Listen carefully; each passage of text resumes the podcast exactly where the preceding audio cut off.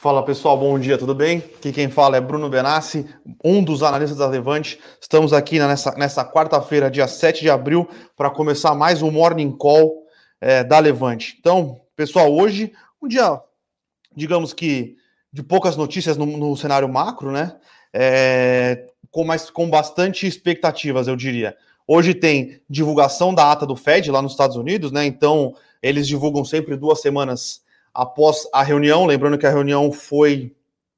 Deixa eu confirmar a data certinho aqui, tá? Mas foi duas quarta-feiras atrás, então foi dia 24. Dia 24 é, de março. Divulgação dessa ata é bastante importante para a gente entender é, como está a, a, cabeça dos participantes do FONC, tá? O FONC que é o, é o, é o Copom brasileiro. Então, é, então é, é bastante importante. A gente precisa entender é, lembrando que na, na, na, divulgação da ata, o Banco Central americano aumentou as previsões de crescimento da economia americana, é, mas disse que não estava satisfeito com a geração de empregos. Lembrando que no inteirinho aí, né, nesse meio tempo, semana passada, na sexta-feira, feriado, é, foi divulgado o índice, de, o índice de a criação de emprego nos Estados Unidos, foi uma criação de emprego muito forte, diminuiu um pouco a taxa de desemprego, estava 6,2, foi para 6. É, então, tudo leva a crer que a economia americana está num ritmo é, de crescimento, de, de, criação de empregos bastante elevado. Então, é importante a gente ver como estava a cabeça dos, dos formuladores de política monetária no dia da reunião, mas já levando em conta que é, muito provavelmente as, as, expectativas deles quando foram tomadas, quando foi tomada a decisão e quando foi projetado que, o, que os juros dos Estados Unidos não subiriam até 2023, não se levava em conta essa criação de empregos muito forte no mês de março, tá? Então, lembrando que lá nos Estados Unidos, o mandato do Banco Central é duplo, é um mandato de controle de inflação, né, com estabilidade monetária e um mandato de plano emprego, né? Eles têm que tentar conciliar essas duas coisas bastante complicadas. Lembrando que o Banco Central brasileiro é, Lembrando que o Banco Central brasileiro, é, na, na, na, na aprovação da autonomia, ele também vai começar, ele também vai ter um duplo mandato. Existem alguns economistas brasileiros aí é, que são um pouco reticentes com essa aprovação da autonomia do Banco Central brasileiro com o duplo mandato. O Marcos Lisboa é um dele, lembrando que podem, pode existir algum tipo de contestação do, é, da oposição ou de algum órgão de controle no Banco Central brasileiro, caso ele não consiga atingir o pleno emprego. Então, é, é positivo a aprovação da autonomia do Banco Central, é, mas com um duplo mandato, como tem nos Estados Unidos, alguns economistas ficaram um pouco é, ressabiados. Mas isso a gente vai ter que ver como vai decorrer aí ao longo dos tempos, ao longo do tempo. Tirando isso, cenário macro brasileiro. Hoje, a gente, hoje é um dia bastante importante, pensando é, no Brasil como, como um todo, assim, hoje começa é, a Infra Week, né? Que é uma. Não é uma. Não é.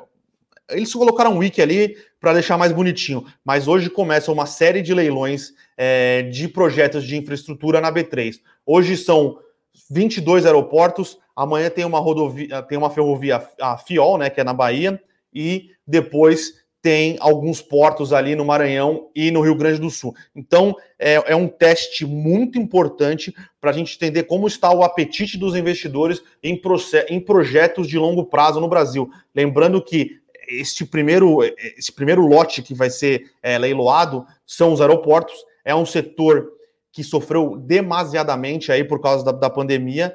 Então, a, vai ser importante a gente entender. Obviamente, os aeroportos não vão, é, não vai ser não vão ter o, o, o tráfego de passageiros que eles, que eles tiveram em 2020 e 2021. 2022 para frente vai ser um tráfego maior de, de passageiros, mas tem alguns impactos aí, principalmente pensando na questão de. É, de o business travel, né? Aquele cara que viajava é, a negócios e fazia reuniões e fazia bate-voltas. Então, tem que ver como é que vai estar essa dinâmica do setor e tem que ver como é que vai ser o apetite do setor privado, dado, as, dado a piora, né? Dado a, a, piora da pandemia, a piora do, do da, da, percepção de risco no Brasil. Então a gente tem que ver alguns dos grandes players aqui é, brasileiros vão participar desses leilões, CCR, é, Eco Rodovias, mas a gente tem que ver se vai ter algum apetite de algum investidor estrangeiro ou não. E é importante para a gente ver como é que está o apetite de risco e se existiu, é, obviamente, existiu uma piora da percepção de risco do Brasil nos últimos, eu acho que de agosto de 2020 para cá, que aí come, começou-se a discutir uma, algumas possibilidades de furar o teto, é, algumas questões envolvendo orçamento, algumas questões envolvendo a PEC emergencial, e ali na PEC emergencial existia a possibilidade de furar o teto. Até agora a gente resistiu, porém, a, a, a última aventura, né? Que é a aprovação do orçamento, a gente viu que é uma, PEC, uma peça de ficção científica estilo Frankenstein, né? Então, é, tudo isso pesa na hora de você colocar no papel, né? No papel a gente não faz mais conta no papel, né? Mas colocar na planilha ali a hora que você está fazendo o seu modelo de valuation, tá? Então é, vai ser bastante, bastante importante a gente ver o apetite do, dos, dos players privados e ver se vai ter algum apetite de player internacional, né? Então é, parece que nos aeroportos alguns players estão interessados na FIOL, né? Parece que tem apenas um player interessado, é um player eu esqueci o nome, mas é um player que opera uma, uma mina na, na região, e ele, na teoria, essa primeira parte da FIOL seria basicamente para atender é, a demanda desta, é, desta mineradora. E nos portos, a gente já sabe que é Santos Brasil, Santos Brasil que a gente vai comentar mais, mais mais para frente, né, que é, é, um dos temas aí corporativos do nosso Eu com isso, que ela fechou o negócio com a Maersk, né, é, também tem interesse nos port, no, na, na, parte portuária que vai ser leiloada na sexta-feira. Lembrando que a Santos Brasil está capitalizada e ela tem dinheiro sim para conseguir é, participar dos leilões. Então, pessoal, macro sem muitas novidades, é isso todo mundo bastante é, apreensivo para saber qual vai ser, como vai, como, como foi né, o comportamento dos membros do FONC ali é, na tomada de decisão sobre os juros nos Estados Unidos duas semanas atrás. Lembrando que algumas, alguns dados aí vieram surpreendentemente fortes. Então, apesar de todo mundo estar tá, é, apreensivo para saber como foi a tomada de decisão, alguns dados provavelmente é, já deram alguma mudada na opinião do, do, do pessoal do Banco Central americano. É, vamos dar uma olhadinha aqui rapidinho em como a, abriu o mercado, né? O mercado abriu aqui em leve queda, né? Queda de 0,20 com o dólar futuro dólar futuro em queda também. Lembrando que o dólar futuro vem em queda faz desde o começo da semana, né? Final da semana passada ele estava cotado a 5,80, agora está cotado a 5,60, né? Bem perto ali do, do, do nível que ele era cotado próximo da aprovação do orçamento. Né? Lembrando que a aprovação do orçamento foi no dia 25 de março, e depois dessa aprovação do orçamento, realmente, aí o dólar futuro explodiu, chegou a 5,80, os juros futuros também deram uma estressada, mas o governo parece estar conversando aí, ou tentando chegar é, em alguma. tentando convergir é, para tornar o orçamento factível, tá? O orçamento, do jeito que foi aprovado, foi muito, muito ruim e passou uma sinalização muito ruim no mercado. Então, é, vamos ver como é que a gente vai é, desenrolar. Lembrando que o governo tem até o dia 22 né, para aprovar, né? Se ele aprova, se ele veta, se ele sanciona. Então, vamos ver até o dia 22 eles têm, eles têm o, o prazo para continuar negociando. Lembrando que falaram que essa negociação termina na sexta-feira e tem um ponto importante que o TCU, né, que é o Tribunal de Contas da União, é, ele vai dar um parecer se o governo Bolsonaro, se ele sancionar, ele já corre é, crime de responsabilidade fiscal, não corre. Então, um monte de coisa acontecendo nesse orçamento. Já estamos bastante atrasados. Normalmente, o orçamento, lembrando sempre que é aprovado em agosto do ano anterior, devido à pandemia, devido a tudo, tudo que envolvia o orçamento. A gente não conseguiu aprovar em agosto do, de 2020 e estamos passando nessa, por, por essa todos esses problemas envolvendo e atrasando ainda mais, né? Lembrando que a gente está sem orçamento, então é, a despesa está sendo gasta um dozeavos todo, todo mês, né? Como o governo não pode gastar mais do que do que não pode gastar conforme ele está planejando. O mês de janeiro ele gastou um dozeavos do que está planejado. Lembrando que o planejado é o teto de gastos, né? O que ele pode gastar é o teto. Então, fevereiro, 12, 12 é, mais um dozeavos, março, mais um dozeavos. Isso vai, vai travando um pouco o, os gastos que o governo pretende fazer, né? Então, é, é uma situação bastante complicada. Então, já que eu passei aqui pelo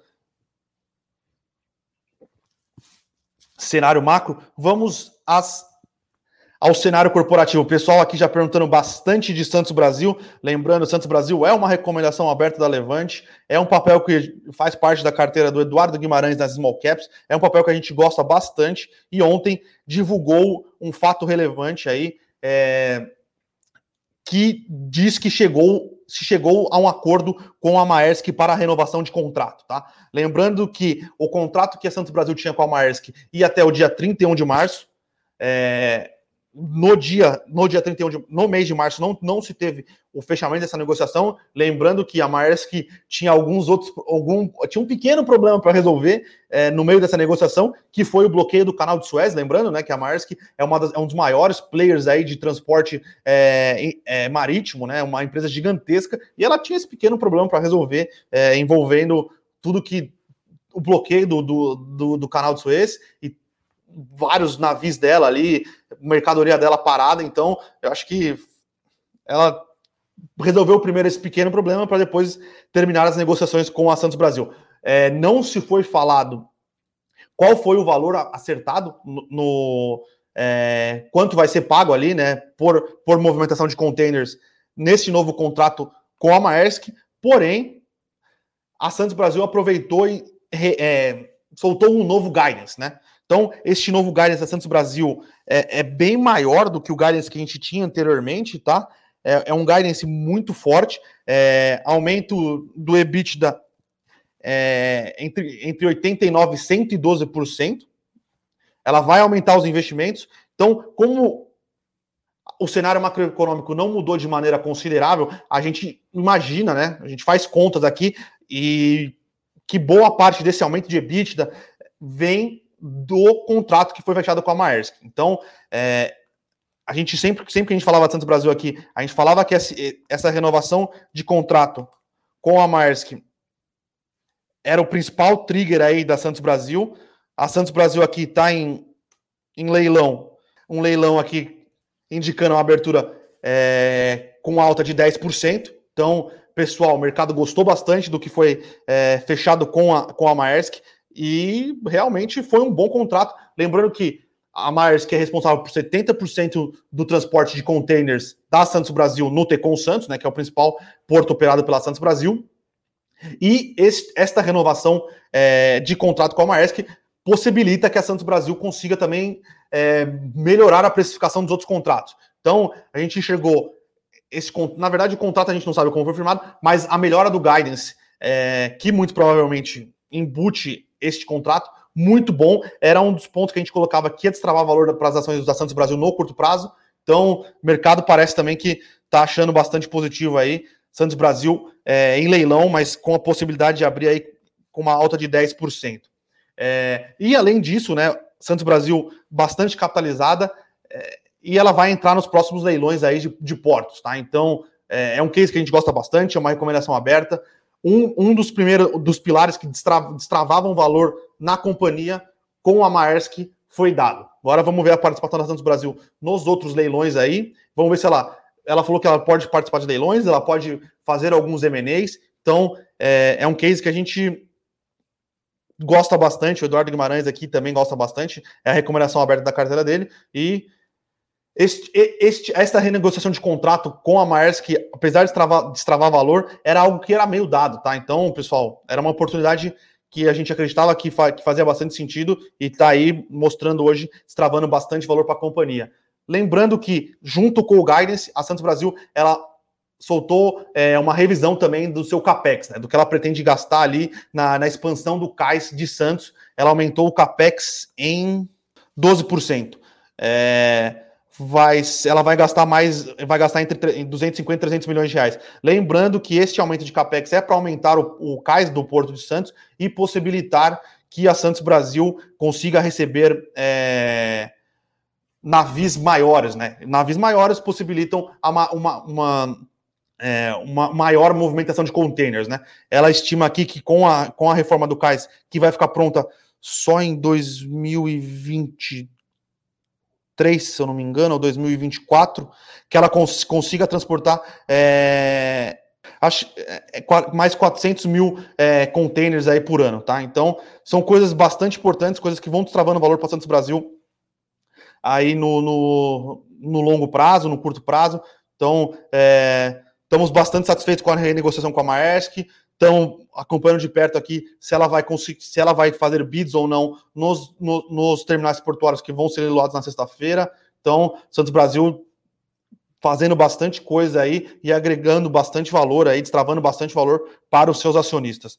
A gente, é, outra notícia aqui, acabou a temporada de resultados, né, pessoal? A gente costuma é, voltar aqui com os curtas e boas, né? Então, a gente voltou, a gente fez um curtas e boas aqui comentando o IPO, o re-IPO da DASA, né? Lembrando que ela era uma companhia listada, ela fez uma OPA, tentou fechar o capital, não conseguiu, ficou com uma, algumas ações negociadas em bolsa e fez um re-IPO aí, é, que foi precificado ontem, e o possível IPO aí, né? A tentativa de IPO da Caixa de Seguridade que saiu a faixa de preços. Lembrando, pessoal, re-IPO da DASA foi uma oferta fechada, tá? Então, não foi uma oferta 400, foi uma oferta só para investidores é, profissionais. Precificou as ações da DASA aí com desconto do que a DASA pretendia captar, né?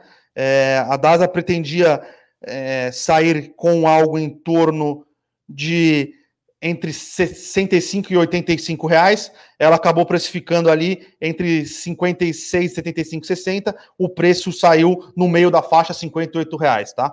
É, foram captados quase 4 bilhões de reais e o valor da companhia aí ficou próximo dos 32 bilhões de reais. Lembrando que no topo da faixa, é,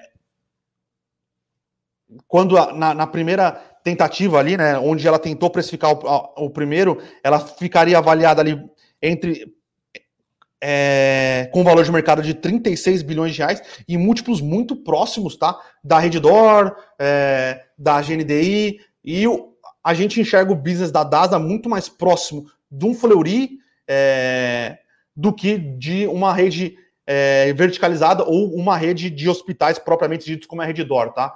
Hoje, boa parte da geração de valor da DASA vem da parte labor, labori, labori, de laboratórios dela e não de hospitais. Ela fez algumas aquisições de hospitais, mas não era o core business dela. Lembrando que parte dos recursos que ela, que ela pretende captar aí, uma parte é para pagar a aquisição do Lefort, né, que foi uma questão relativamente grande de um hospital que ela fez no final do ano passado, e continuar comprando hospitais. Mas ela tentou se vender como ou uma rede hospitalar, que foi o que é, que é a Rede Dor, que saiu com, com um múltiplo acima, né, bem acima do que negocia as redes de laboratórios, ou com uma GNDI, mas a gente não enxerga, a gente enxerga que ela pode migrar para esse, esse modelo, mas não é, não é o que é a DASA hoje, tá?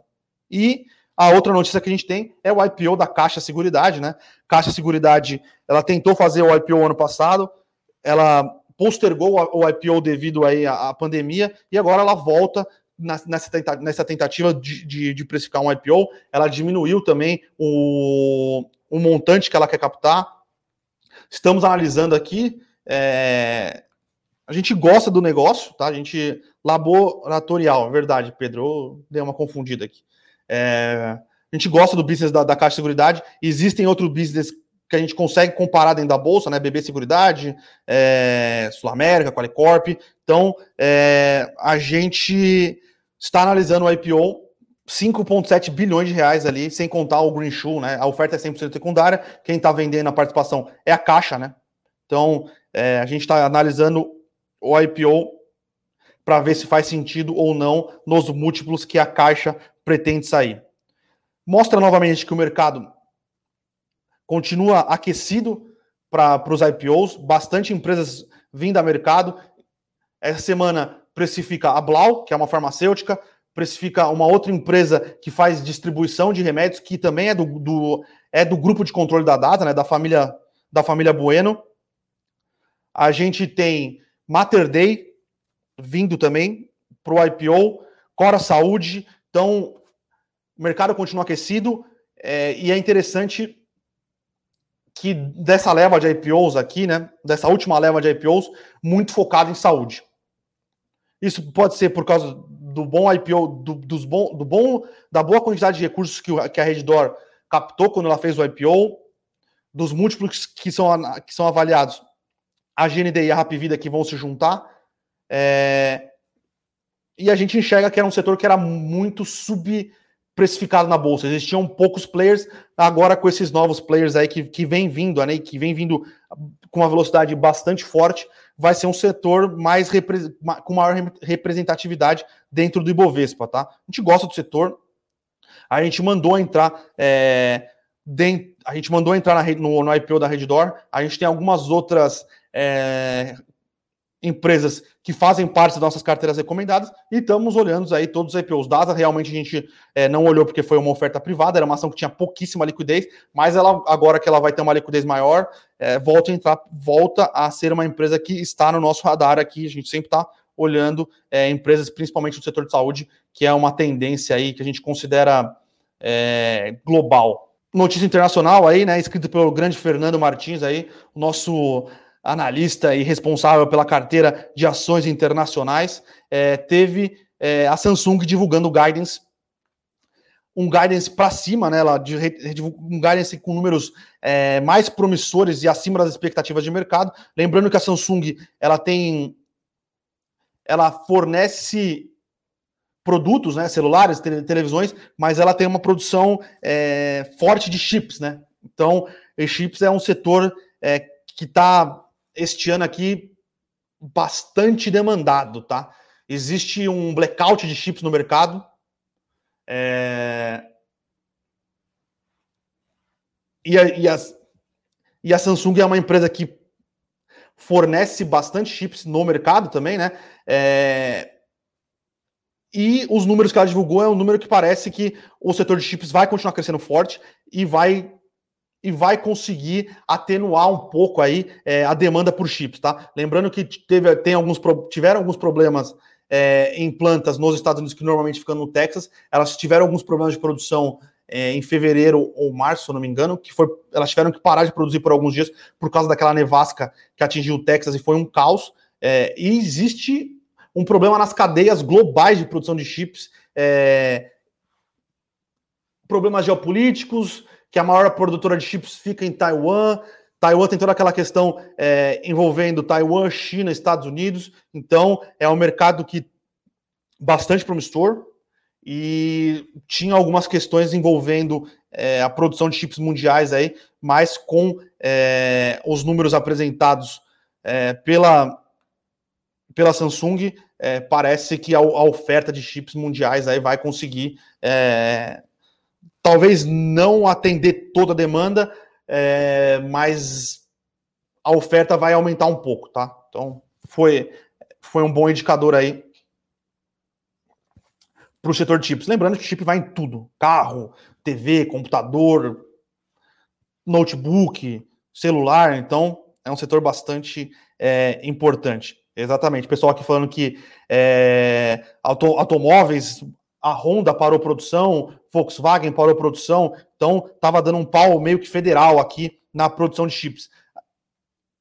A Samsung falou isso e a Intel também, né, que ela produz chip e ela subcontrata a produção de chips da maior produtora de Taiwan, que é a Taiwan Semiconductors Industry Russell Company, que é a maior empresa produtora de chips. A Intel é, no guidance que ela soltou para 2021, ela disse que ela vai aumentar a capacidade de produção de chips nos Estados Unidos.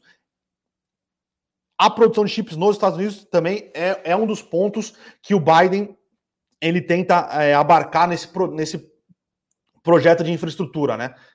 Que ele, que ele tenta aprovar na Câmara. Então é um setor muito sensível, é um setor muito concentrado na Taiwan Semiconductors Company, se eu não me engano, é, se eu não me engano, ela produz entre 50% e 60% é, ela, é, do, da, do, dos chips produzidos é produzido por essa companhia. Então, é um mercado grande, importante, que está num, num, num, num lugar do globo que está passando por uma questão geopolítica muito, muito delicada, tá? Então é, é bom a gente ver Samsung, Intel, aumentando a sua capacidade de produção de chips, porque realmente é, ficar concentrado numa indústria só é bastante perigoso, dado que os chips estão aí é, em tudo. Então, é, vamos lá, pessoal. Então, esses foram os, as notícias corporativas é, que a gente escreveu no nosso com isso. Lembrando sempre, pessoal, Quem não é inscrito ainda no Eu Com Isso, se inscreve, por favor, aqui, pedir para a produção deixar o link aqui para quem não é inscrito se inscrever. Conteúdo de primeira qualidade, eu diria ali, muito bem escrito. E aqui a gente tenta fazer um resumo mais, mais por cima do que está escrito, os números é, do contrato da Santos Brasil, os valores do IPO da DASA, os valores que a, que a Caixa Seguridade tenta captar, todos muito bem descritinhos ali no detalhe no nosso jogo com isso. Então, produção, se puder colocar o link aí para quem ainda não é inscrito, por favor. Então, pessoal, vamos lá às perguntas de vocês. Pessoal, pode mandar pergunta aí, tá? Pessoal aqui perguntando Santos Brasil. Vamos ver quanto é que tá Santos Brasil aqui. Santos Brasil subindo 10,80, cotada 7,50. A gente sempre gostou do case, né, pessoal? Então, é, é até difícil aqui a gente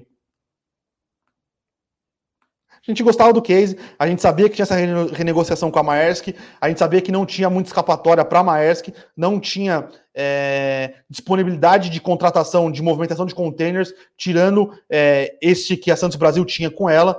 É, então, é isso, né, pessoal?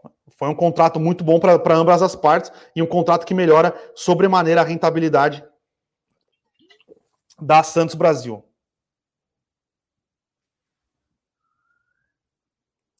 O Carlos aqui, que está sempre com a gente, falando que, que na nova foto de capa eu consegui ficar ainda mais feio. É, cara, é um problema de, de nascimento, não tem muito o que fazer, tá? Acho que nem, nem plástica salva. O Henrique Pescar aqui perguntando de positivo. Realmente a positivo tem subido bastante nos últimos dias, bastante. Isso advém de um bom, de uma, de um bom resultado divulgado, tá? Os números divulgados pela, pela positiva aí no quarto tri foram bastante positivos, foram, foram bons. Fiz até um trocadilho aqui. Se fosse o Eduardo Guimarães, ele ia falar perdão pelo trocadilho. Foram números fortes. É, a empresa ela tenta diversificar cada vez mais a, a sua receita, né? É, deixando de ser mais na comercialização de notebooks para um business que tem a questão do desenvolvimento interno de tecnologia, tem uma questão de data center, tem uma questão de prestação de serviços. É um case que a gente gosta e bons resultados com o crescimento dessas linhas de receitas alternativas fazem com que o mercado perceba mais valor na companhia e consiga aí é, e, e precifique melhor ela. Lembrando que a Santos Brasil é uma, uma small caps, então é, normalmente elas são precificadas quando acontece alguma coisa, como foi o caso da Santos Brasil, que é essa assinatura da Maersk, ou quando se divulgam bons resultados, como foi o caso da Positivo, tá? O Luiz aqui perguntando se a Santos Brasil participa da, da InfraWeek, ela disse que vai participar, ela vai participar dos leilões, os leilões da Santos Brasil, que ela tem intenção, né, que são os portuários, são sexta-feira, tá? O Fernando Locatelli aqui pergunta de Minerva. Minerva, ela divulgou. Deixa eu achar só aqui. Eu tenho esse número aqui, eu só preciso para saber quando ela fica X.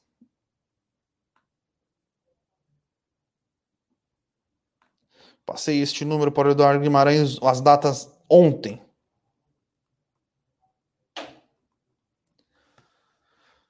Datacom dia 13, o pagamento dia 20, tá? Então vai aí pagar os dividendos. Lembrando que foi uma boa, é uma boa remuneração em dividendos é, que a Minerva está se é, que ela vai pagar. E lembrando que as as empresas de proteína a gente acompanha bastante, que é um setor que a gente gosta bastante aqui. É, Minerva, Marfrig e JBS tiveram resultados muito bons no quarto trimestre, gerando muito caixa e conseguindo desalavancar de maneira brutal. Pessoal aqui perguntando ao que se deve a alta de Multiplan. Eu acho que é um trading, é, é um trading de reabertura econômica, tá? O mercado começa a precificar uma aceleração na, na vacinação, né? E a aceleração da vacinação tende, é, a, tende a dar a possibilidade de uma reabertura econômica é, mais forte no segundo semestre. E os shoppings é um, é um dos setores que mais sofreram aí com é, as restrições de mobilidade. Então, conforme a reabertura é precificada pelo, pelos mercados, o mercado, e como foi um setor que sofreu bastante, o mercado vem é, aumentando a exposição ao setor de shoppings, aumentando a exposição ao setor de companhias aéreas e também aumentando um, pouco de exposição é, às empresas é, de comércio, né, as empresas de varejo que tem tanto loja em shoppings quanto loja em outras localidades, tá? Então a gente, a gente tem visto o mercado nesse trading aí é, e rotacionando um pouco mais para essas ações de, de shoppings e, e, de varejo, tá? Ricardo, live de fundos imobiliários, tá? A gente vai marcar para semana que vem, tá? Semana que vem eu tô só batendo a data aqui certinho é, com o pessoal, é, mas semana que vem a gente vai ter a live de fundos imobiliários para os assinantes. Tô devendo essa para vocês, eu sei. Promessa é dívida aqui. O Jamil pergunta aqui, Bruno, qual seria o diferencial em ETF de FIIs versus um fundo de fundos? ETF, os ETFs de FIIs que a gente tem, né? É, eles replicam o IFIX quando os fundos de fundos imobiliários, eles, na sua maioria, têm gestão ativa, tá? Então, e a ideia de um ETF, de um, de um fundo de fundo, é conseguir superar o IFIX. Então, Aqui é uma gestão ativa. Aqui você paga um prêmio para o gestor por causa dessa gestão ativa que ele faz, e aqui você simplesmente está replicando a carteira do IFIX. Então, a taxa de administração é menor, é, não dá para você esperar grandes surpresas. Então, eu acho que é basicamente essa diferença, essa diferença, tá? Então, se você confia na qualidade do gestor, se ele consegue gerar alfa para você, faz sentido estar tá no fundo de fundos em relação ao IFIX. Se você quer comprar e só ficar é, acompanhando o, o, indicador, então um ETF, é, um ETF de fixo faz, faz mais sentido, tá? Tem essa diferença aqui entre a, as duas é, as duas estratégias. O Wellington aqui perguntando se a gente acha que a Santos Brasil pode chegar a 10 reais. Wellington, estamos atualizando nossos modelos, tá? A gente está atualizando os modelos para ver o impacto que a gente enxerga no valor de longo prazo na Santos Brasil com essa assinatura do contrato com a Maersk e estamos esperando para ver se ela vai entrar em algum, se ela vai conseguir ganhar algum dos leilões é, que vão ser feitos na sexta-feira ou não. Pessoal aqui perguntando se a Levante vai fazer relatório gratuito do IPO da Caixa Seguridade. Marcelo, vamos sim, tá? Pessoal aqui perguntando, Otávio Petrin, dá para esperar a alta da VEG com o desdobramento? Pessoal, lembrando que desdobramento não gera valor, tá? Então, é... Então, é isso. Desdobramento não gera valor para as companhias.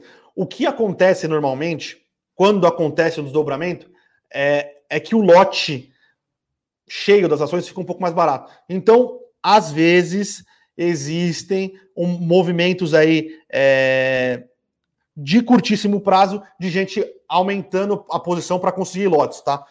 Mas não gera valor. Não gera valor para o acionista, é, não gera valor para a companhia. É, às vezes tem só essa questão técnica, tá? Então, é, é isso. Desdobramento de ações não gera valor, tá?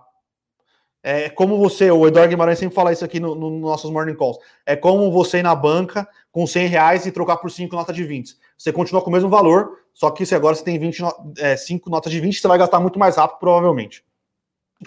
O Elton aqui está perguntando de shoes. É, a gente não acompanha Shoes de perto, tá? A gente é uma empresa de industrial. É, alguns gestores de, de microcaps ali, small caps um pouquinho mais, que estão mais é, focados na, na parte de industrial, gostam bastante do case, mas a gente não tem uma opinião formada porque a gente não faz realmente acompanhamento dessa empresa. Pessoal aqui perguntando bastante de geradoras distribuidoras de eletricidade. É, tava, tava falando com a Nelly aqui, né, que é uma das nossas analistas, e ela é responsável por cobrir o setor de utilities. A gente está atualizando o, o nosso cenário, né, e as nossas projeções para as empresas do setor. É, e a, a gente vai ter uma reunião de apresentação de cases semana que vem. E assim que a gente atualizar todo o cenário, geradoras, distribuidoras, eu vou poder dar uma opinião mais assertiva para vocês, tá? Mas a princípio a gente continua gostando principalmente de distribuidora, de, de transmissoras, tá? Transmissoras é um setor mais perene, tem menos ingerência governamental, não sofre com inadimplência, Mas a, a bons preços a gente a está olhando assim algumas geradoras, geradoras e distribuidoras sim, tá? Jamil aqui perguntando, Bruno, vale a pena a pessoa física entrar em IPO já que eles priorizam institucionais? Jamil, depende muito do IPO, tá?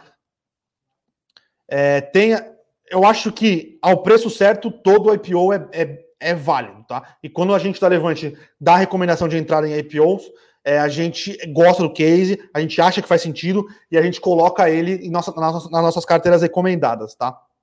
Então, o último relatório de IPO que a gente, que a gente fez com entrada foi no da Redditor.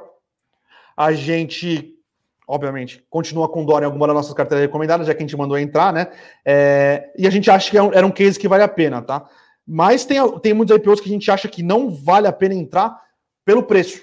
Não é por é, por, pelos, não é uma questão dos bancos é, darem preferência ou não ao investidor institucional. Se a gente acha que o IPO faz sentido, é, a, gente, a gente dá entrada é, para o investidor pessoa física, tá? E normalmente é, é as empresas acabam, é, não é verdade, nem as empresas, né? Os bancos que são os coordenadores da oferta, eles acabam dando um pouco de, de eles acabam dando mais peso para os institucionais, porque os institucionais são realmente quem ancora a oferta, né? Então, existe, existe esse ponto.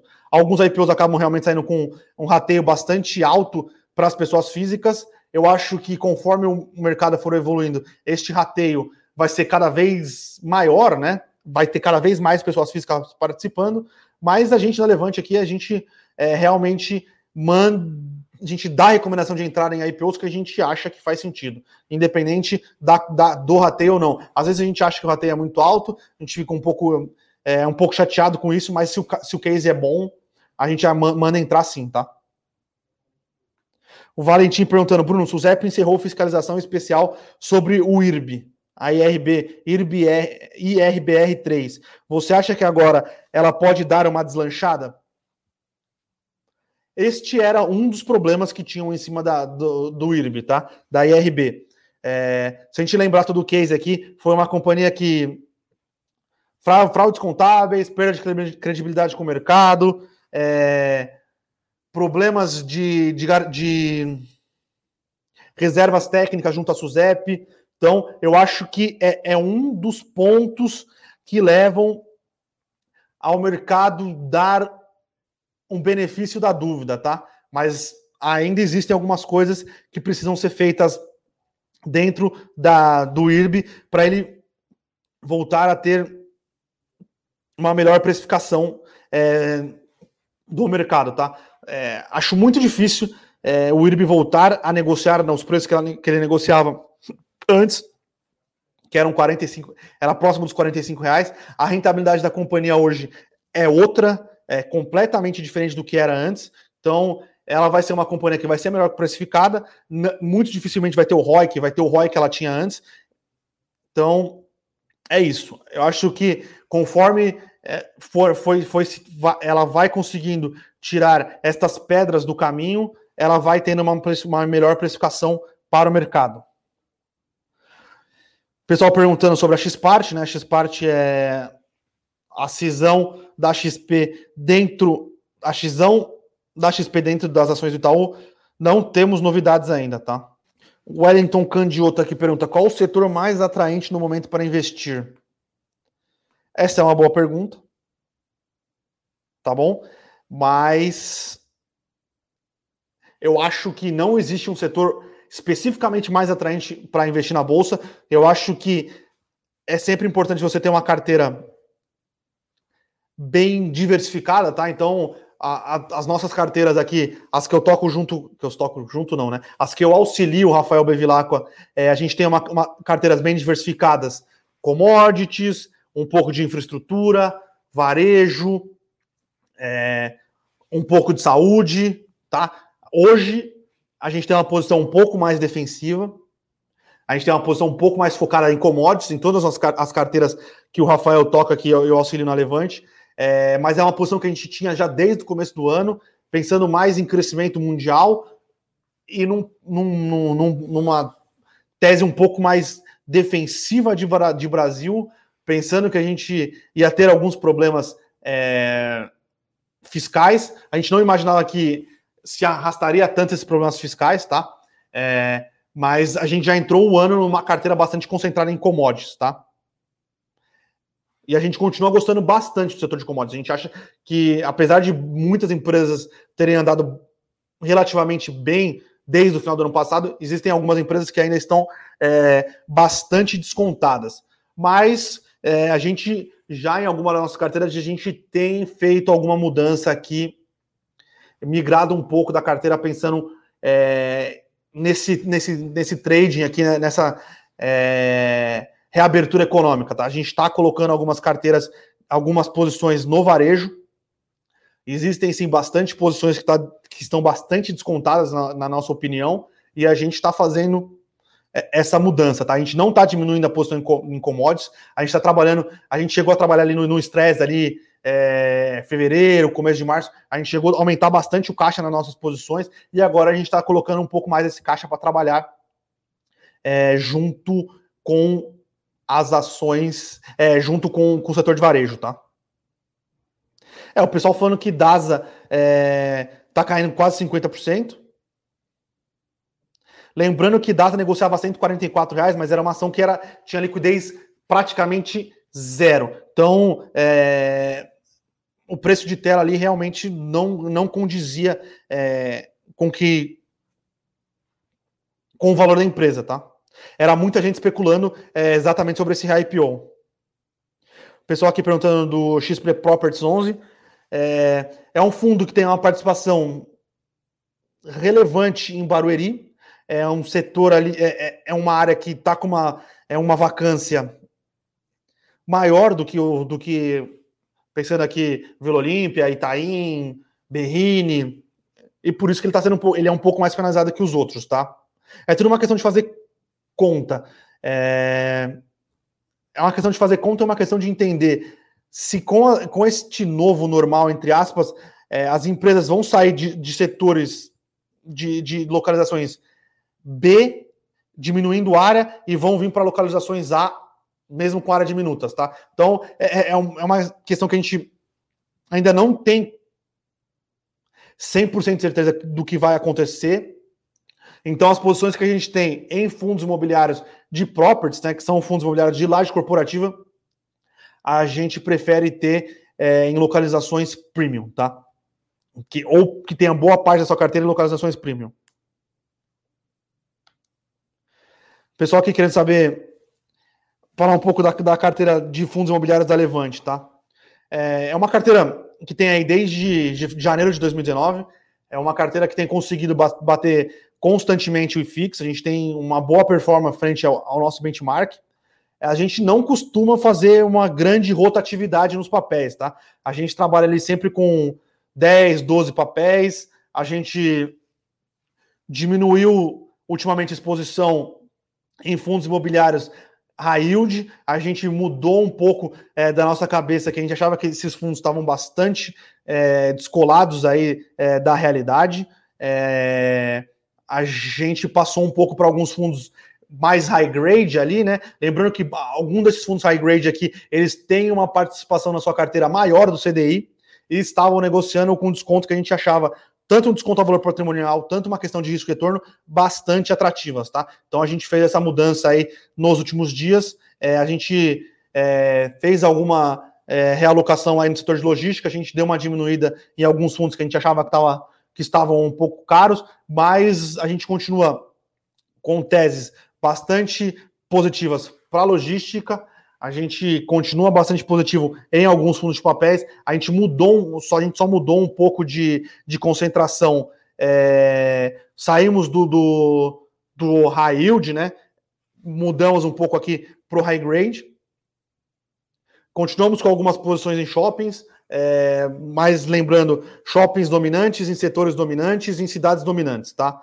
É, e temos alguma exposição ali em alguns setores é, não óbvios ali do setor de fundos imobiliários, tá? A gente tem uma posição em properties, é, que também é, é, um fundo que compra muito bem ativos em áreas é, nobres e tenta retrofitar eles, tá? Então, essas são as principais posições que a gente tem dentro do nosso, do, da nossa carteira de fundos imobiliários. Não é uma carteira de trading, é, é uma carteira de comprar realmente é, e sentar em bons ativos. A gente tem, a gente divide a carteira em safe yield, né, que é uma carteira que a gente está mais focada para recebimento de dividendos, e uma carteira de, de ganho de capital.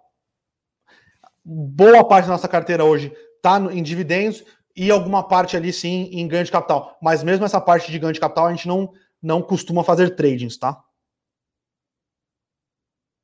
Márcio aqui perguntando: a Levante já voltou a colocar estatais nas carteiras ou continua fora? Quando pode voltar a colocar estatais? Márcio, a gente continua fora de todas as estatais, tá? É... Não temos previsão de voltar a colocar estatais dentro de nossas carteiras recomendadas, tá? Previsão é, é nenhuma. O Adilson aqui. Bruno, o setor de frigoríficos pode virar galinha de ouro, é, dividendos? Adilson, as empresas de proteína devem continuar gerando bastante caixa. É... E lembrando que elas fizeram um trabalho de redução de alavancagem esplendoroso aí nos últimos anos. Realmente um trabalho muito bom. Lembrando que essas empresas negociavam é, com alavancagem de 5, 6, é, 7 vezes é, dívida, é, dívida líquida EBITDA, elas conseguiram reduzir de maneira bastante forte é, é, essa alavancagem e hoje elas têm políticas próprias de, de, de, de pagamento de dividendos, como é o caso é, da Minera. Eu acho que nos próximos, nos próximos anos aí é, é, um call de empresas que vão continuar pagando dividendos, tá? Mas como é um setor muito cíclico, é um setor que está passando pela tempestade perfeita, tudo dando certo, para na verdade não é tempestade perfeita, né? Pelo céu de brigadeiro perfeito, é, eles estão conseguindo pagar, pagar dividendos. Mas como é um setor bastante cíclico, pode ser que diminuam o, o pagamento de dividendos caso eles entrem aí é, num cenário de aumento do, do, do custo, diminuição do spread, né? No venda, na venda de proteína, uma diminuição de, importação, de, exporta, de exportação para a China, é, uma queda do, do, do, do dólar frente ao real. Então, hoje é um call, hoje, e pelo menos aí para os próximos um, dois anos, é um call que a gente acredita que vai continuar gerando bastante caixa e vai conseguir pagar dividendos. Mas por ser um setor cíclico, é, ele não entra ali naquele clássico pagador de dividendos ali, como uma Itaúsa, como uma Coca-Cola, como uma Berkshire, tá? Então, eu acho é, que é isso. Pessoal, quase uma hora aqui, até passei um pouco do tempo regulamentar. Queria agradecer novamente a presença de todos que tiveram aqui no nosso Morning Call. Novamente, quem não é inscrito no YouTube da Levante, se inscreva, é, ative as notificações aí para sempre estar atento quando o Morning Call começa. Quem gosta do nosso conteúdo aí e quiser aí é, divulgar com seus amigos aí, é bastante importante para a gente. Leva é, a questão da educação financeira que a gente tenta fazer através dos nossos relatórios, através do nosso Morning Call. É, e é importante, eu acho, para o desenvolvimento do mercado de capitais brasileiro. Queria agradecer novamente a todos. É sempre um prazer estar aqui apresentando o Morning Call com vocês. Lembrando que hoje tem jogo do Palmeiras, finalmente. Palmeiras e Defesa e Justiça, mais um título do Verdão aí, se tudo der certo. É, e é isso, né? Continuando bastante feliz aqui com a participação do, no Morning Call de vocês e muitíssimo feliz aí com o Palmeiras no ano de 2020 barra 2021. Queria agradecer, desejar a todos um bom pregão aí e boa, bom dia. Para saber mais sobre a Levante, siga o nosso perfil no Instagram levante.investimentos. Se inscreva no nosso canal do YouTube Levante Investimentos. E para acompanhar as notícias do dia a dia e mais sobre a Levante, acesse nosso site levante.com.br.